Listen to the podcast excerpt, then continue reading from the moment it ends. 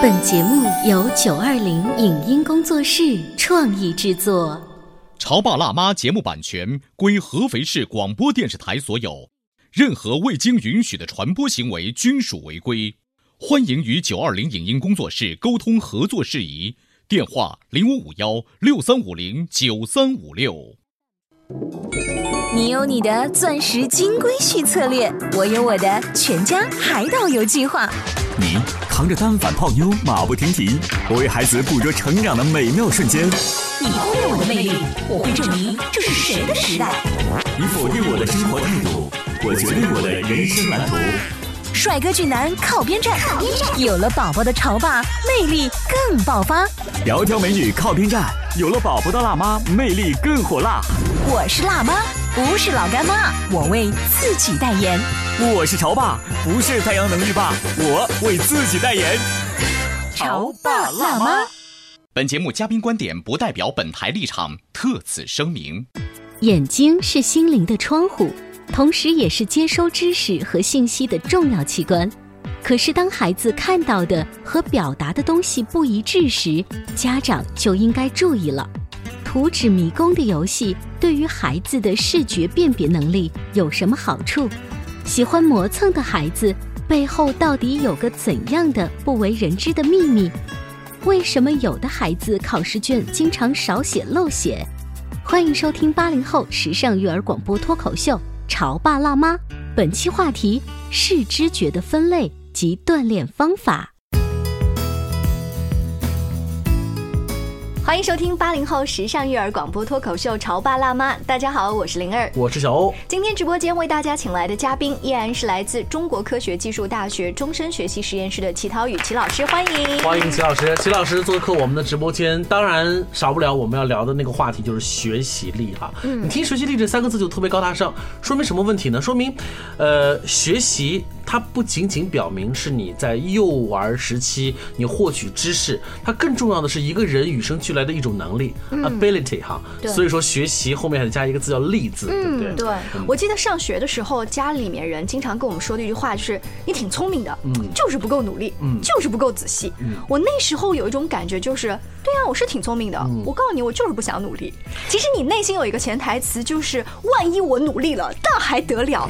可是身体里有另外一个小小的声音在说，其实我已经努力了，嗯，我就这样的水平了。我跟你说。我也是从曾经的不认输到现在开始妥协，就是我回想起我过去啊。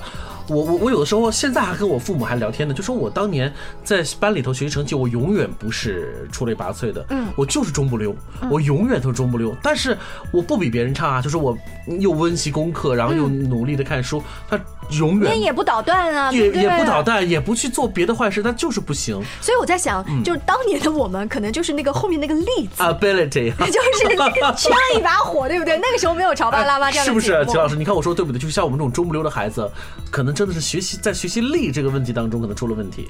嗯，我们说细微的差异会导致一个很大的差距，嗯就是其实，在智力这个发育过程中。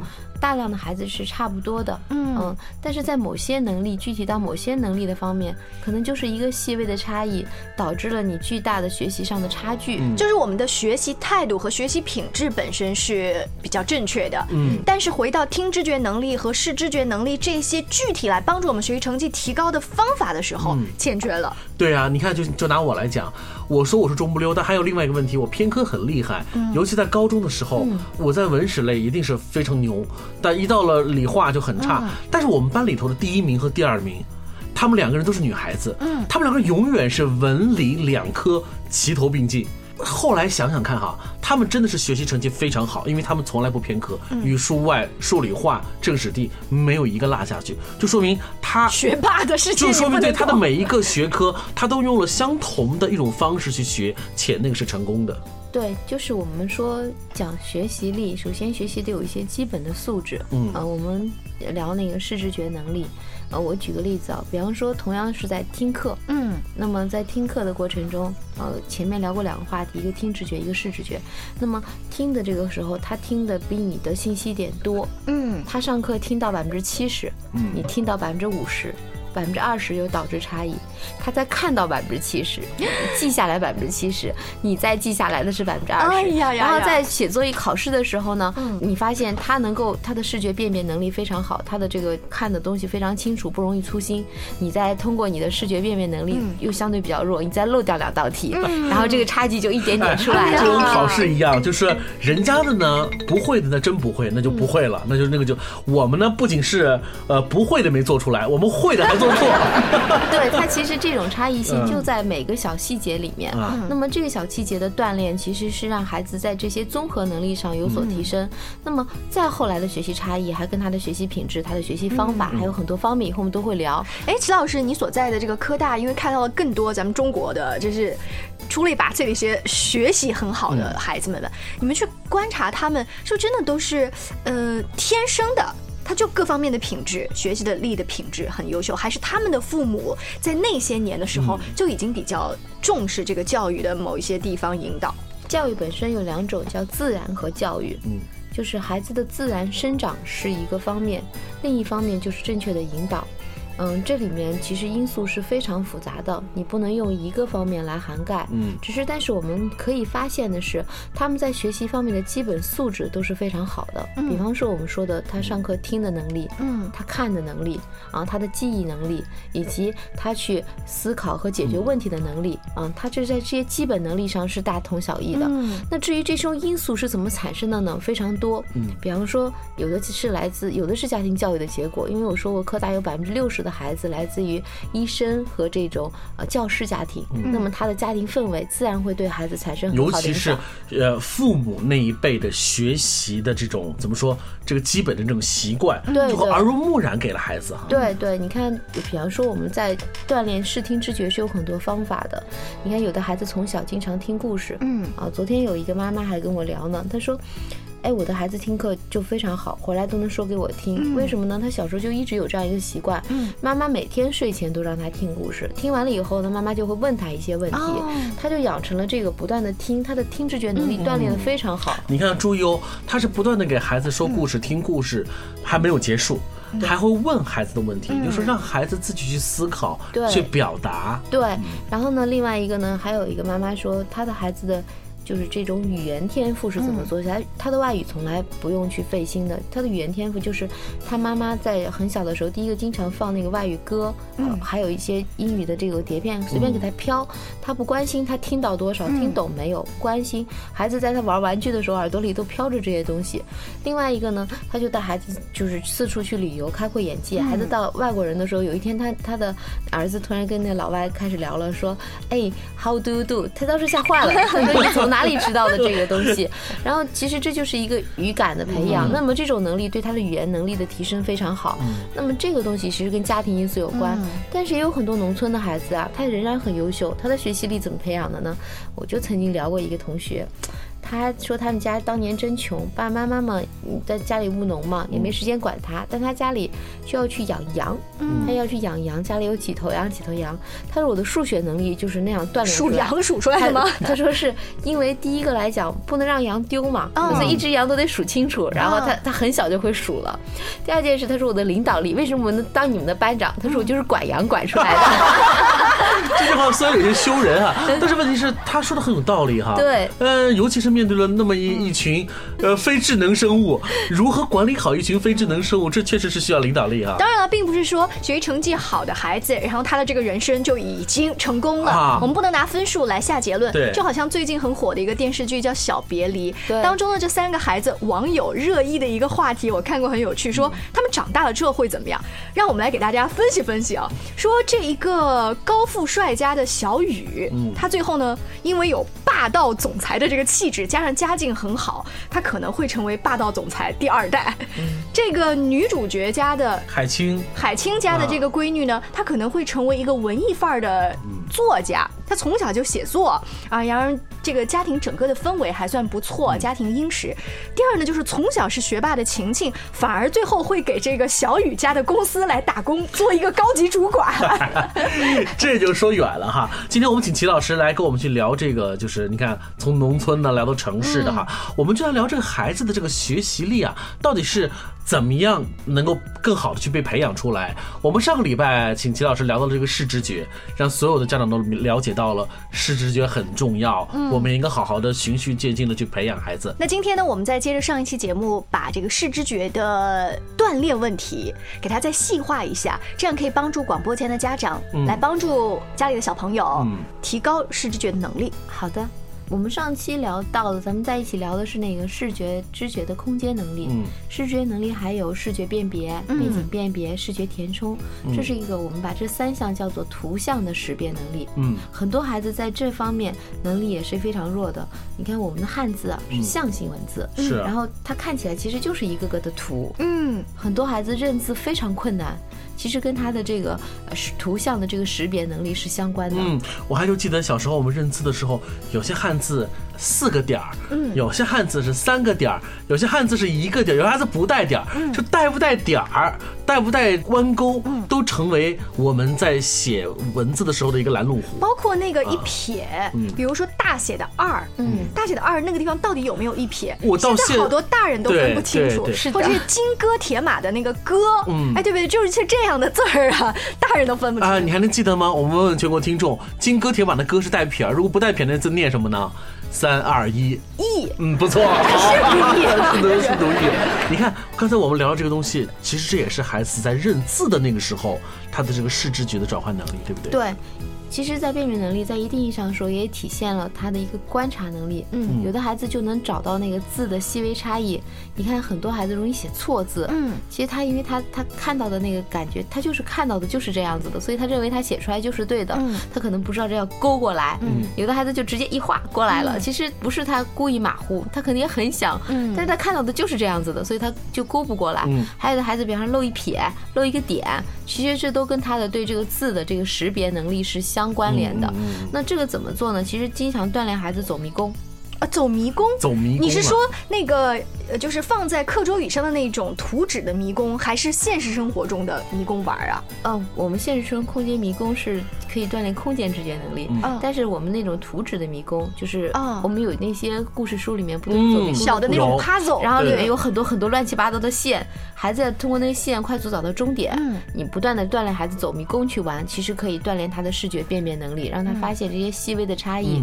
哦，这是一种方法。嗯。那么讲到视觉辨别能力，还有一些叫背景辨别。背景辨别是什么呢？就像我们小学在学习过程有找生字吧，嗯，然后在小学过程还有找中心句，嗯，还有说让你解应用题，嗯，它都需要这种能力。就是，然后有的时候你看上课的时候，我小时候就有，我们老师说把课文里的生字词找出来，嗯，有有的孩子哗哗哗很快就找完了，举手，我找出来了。呃，我有一个同桌，让他找生字词，他估计到下课还没有找完，然后在他看来这都是生字词。然后就是还有时候会漏，会漏那么一两个，很多家长就说这是因为那个孩子好好预习了，我没有好好预习。嗯，其实，在能力表现上，呃，是他的这个这种视觉辨别能力。还比方说，我出道应用题，比方说小明有三支铅笔，小芳有四支铅笔，问他们俩一共有几支啊？然后识别能力强的孩子看到的是三支、四支，然后总共有七支。嗯，那个背景辨别能力差的孩子一直在想小明、小芳，然后哎，他妈是谁呀？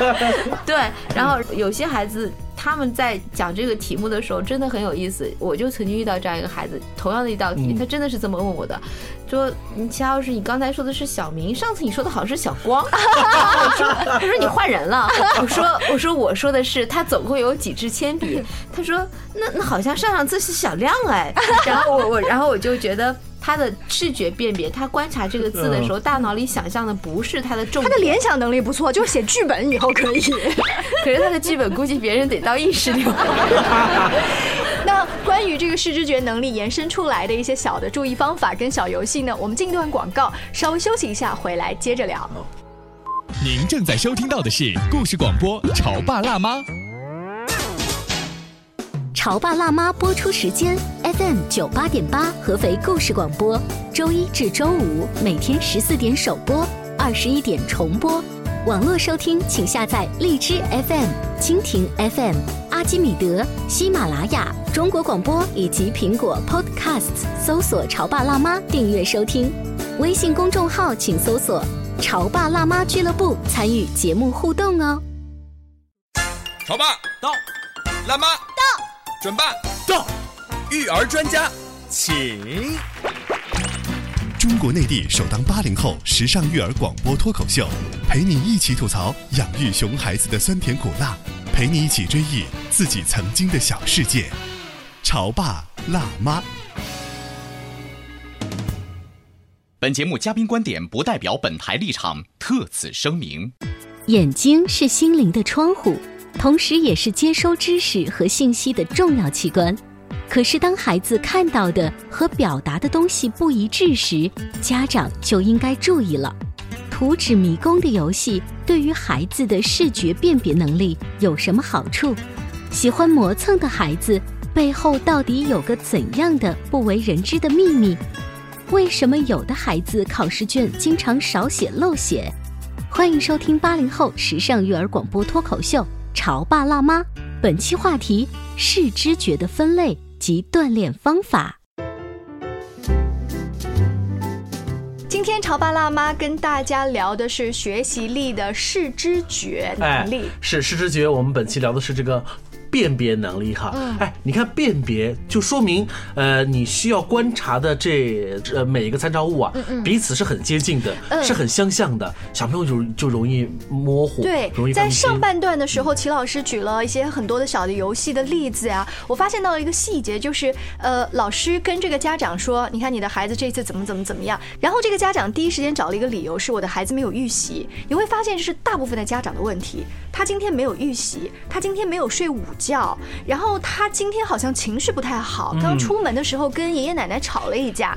他今天，嗯，本来我答应他的事情，因为我时间来不及，所以我跟他说明天，所以他今天在跟我闹脾气。当然，很多人听完这些话之后呢，也许会想，那这个家长是为了要面子，讨一个面子。我们把面子这说抛开之外呢，其实还有一层意思，是我真的没有意识到齐老师说的那个深层次的其他的原因。就是我们作为家长，我们会用一些我们自认的一些其他的。因素去解释了孩子这个不努力的这个欠缺的这个问题哈。对，因为刚才讲的中国人最要的是面子。从心理学上来讲，他其实是给自己一个心理的舒坦的一个解释。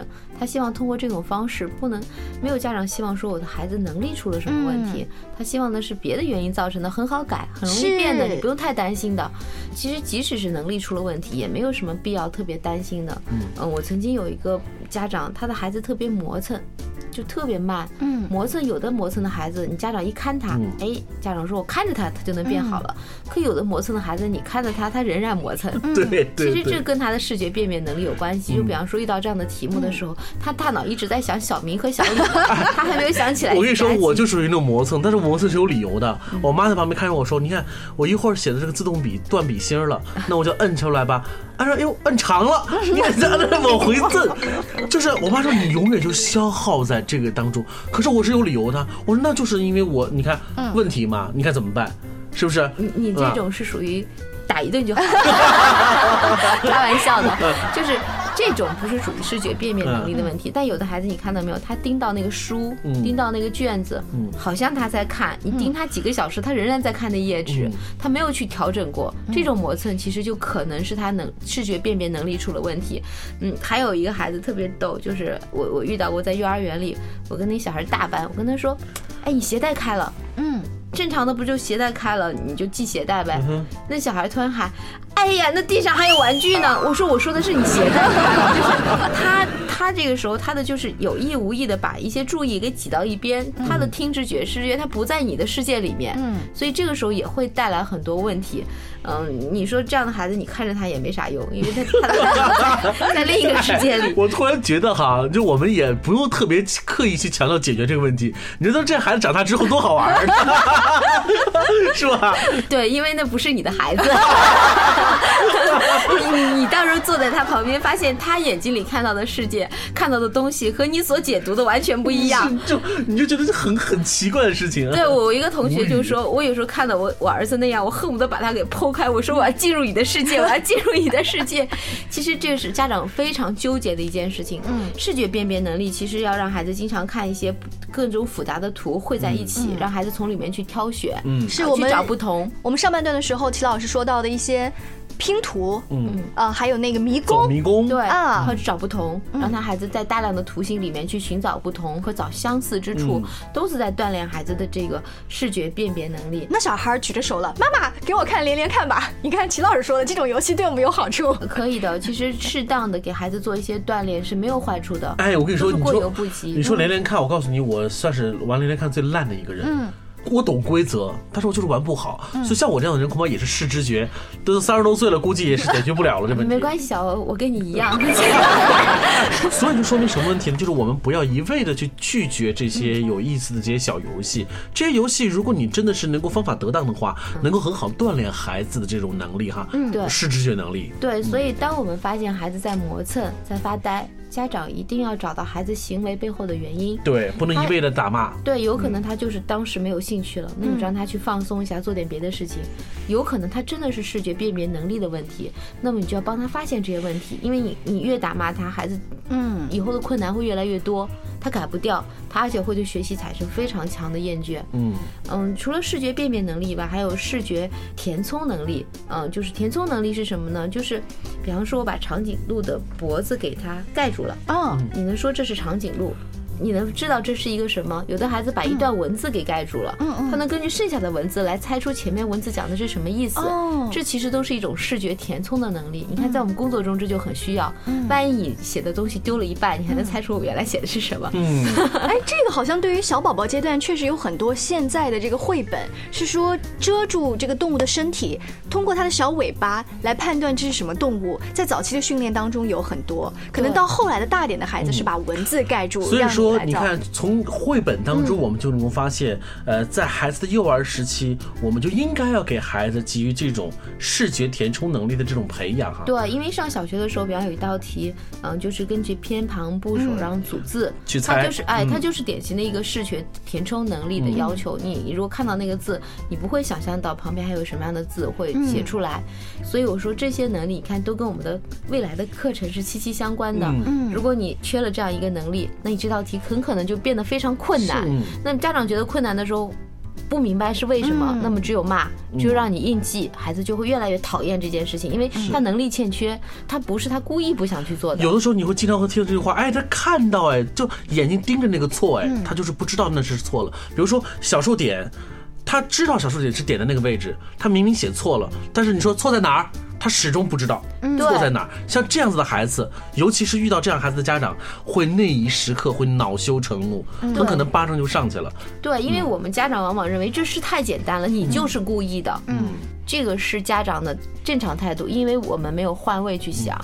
我们没有想过孩子出现这些问题到底是为了什么。嗯，我们家长如果能明白他为了什么，你可能就不那么急了。嗯，只不过说在同样的题型里面，与其让他做大量的这样的题目，不如说我们抽出一些游戏带他去锻炼，再去做这样的题目，我觉得可能会好很多。是一种类型呢，是承认孩子在某一个方面的能力出了欠缺，然后找趣味的题目来弥补这一个能力方面的欠缺。还有一种就是就这个数学题，我们来练数学题也可以。可以，其实因为即使是去做偏旁部首这样的字，他也是在锻炼这种能力，只是可能这样会让孩子觉得很枯燥，因为呢。这个东西是他能力欠缺的，你知道硬让他去做，他很难受。但如果用别的玩游戏的方式，让他不知不觉的啊去进行这种锻炼，我们当时在那个工具箱里放的那些游戏啊，其实就是这个目的。我不刻意的让你去说这个方面你不行或者有问题，没关系。在别的玩的过程中，孩子觉得玩没事儿，嗯，玩的时候出现能力问题，他会有克服困难的，是这种乐趣。嗯，对。呃，听了齐老师的这期对于视知觉的这个介绍，我突然明白啊，视知觉。真的是我们学习力的一个部分，它一定不是仅仅发生在孩童时期。刚才齐老师讲到了说这个辨别能力啊、追踪能力，我突然想起了我的高考。嗯，我高考的数学答卷，我居然有一面的题没写。试卷不是三折嘛，对不对？它一二三，翻过来之后，我把它。对折之后，我居然第四面整个没看到。你是不是当时太紧张了，所以漏掉？我想可能是紧张，另外一个数学本身就不好，我估计可能我写了，估计和梅姐一样。但是我事后觉得我就是忘看几了，我就是没有看见。对，这是发生在我当年十八九岁的时候。你到了我现在这个三十多岁的这个年纪，如果我再回到的那个年代，我估计我还会犯同会，欧总，你现在签字儿的时候做领导，还是经常会漏几页字 所以你看，这就是视觉能力多重要啊！是的，因为其实我们说的学习力，嗯，是孩子的终身能力。我们培养孩子不仅仅是说让孩子考了多少分，更重要的是他在将来社会上他能立足，嗯，他能有自己的天地。那如果这些能力的欠缺，也会导致他在未来工作中带来的一些问题。嗯，我就特别羡慕像。James Bond，或者是像汤姆克鲁斯演的里面那个 Ethan Hunt 这种。权威的这种间谍，他们到哪个地方去，一到一个陌生的环境，三秒钟之内就能观察到整个现场有几个人，嗯，有没有危险，有几把枪。对，我看了那么多间谍片，哇，我我很幻想成为这样的一个特工啊！啊，那是剧本写的好吗？对不对？但是与此同时，就说明一个问题，就是你的视知觉能力，它决定了你本身认知这个世界有多么的仔细，多么的具体。对，嗯，而且它会帮助你解决很多你。想象不到的问题，因为他观察的细致，嗯，那么大脑经过思考以后，他能快速的辨别出来。是，那你比方说，我能快速辨别周围有多少人，可能到一个环境下，我的安全感会更强一点，能知道我怎么保护自己。嗯，其实每一种能力对我们的人生影响都是蛮大的。是，那聊完了这一期节目之后，关于视知觉还有没有其他的呢？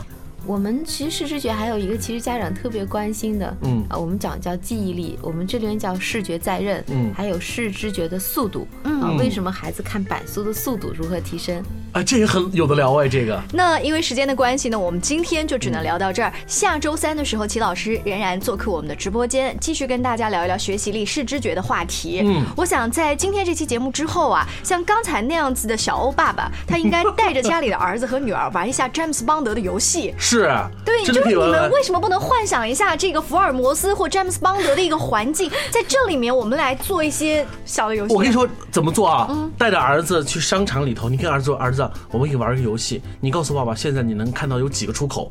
你能看得到吗？因为安全出口这种安全意识一定要告诉给孩子。如果一旦遇到了问题，一定要朝着那安全出口去。是啊，你看多好，寓教于乐于一身啊！非常感谢齐老师，那我们下期见了，拜拜。拜拜。以上节目由九二零影音工作室创意制作，感谢您的收听。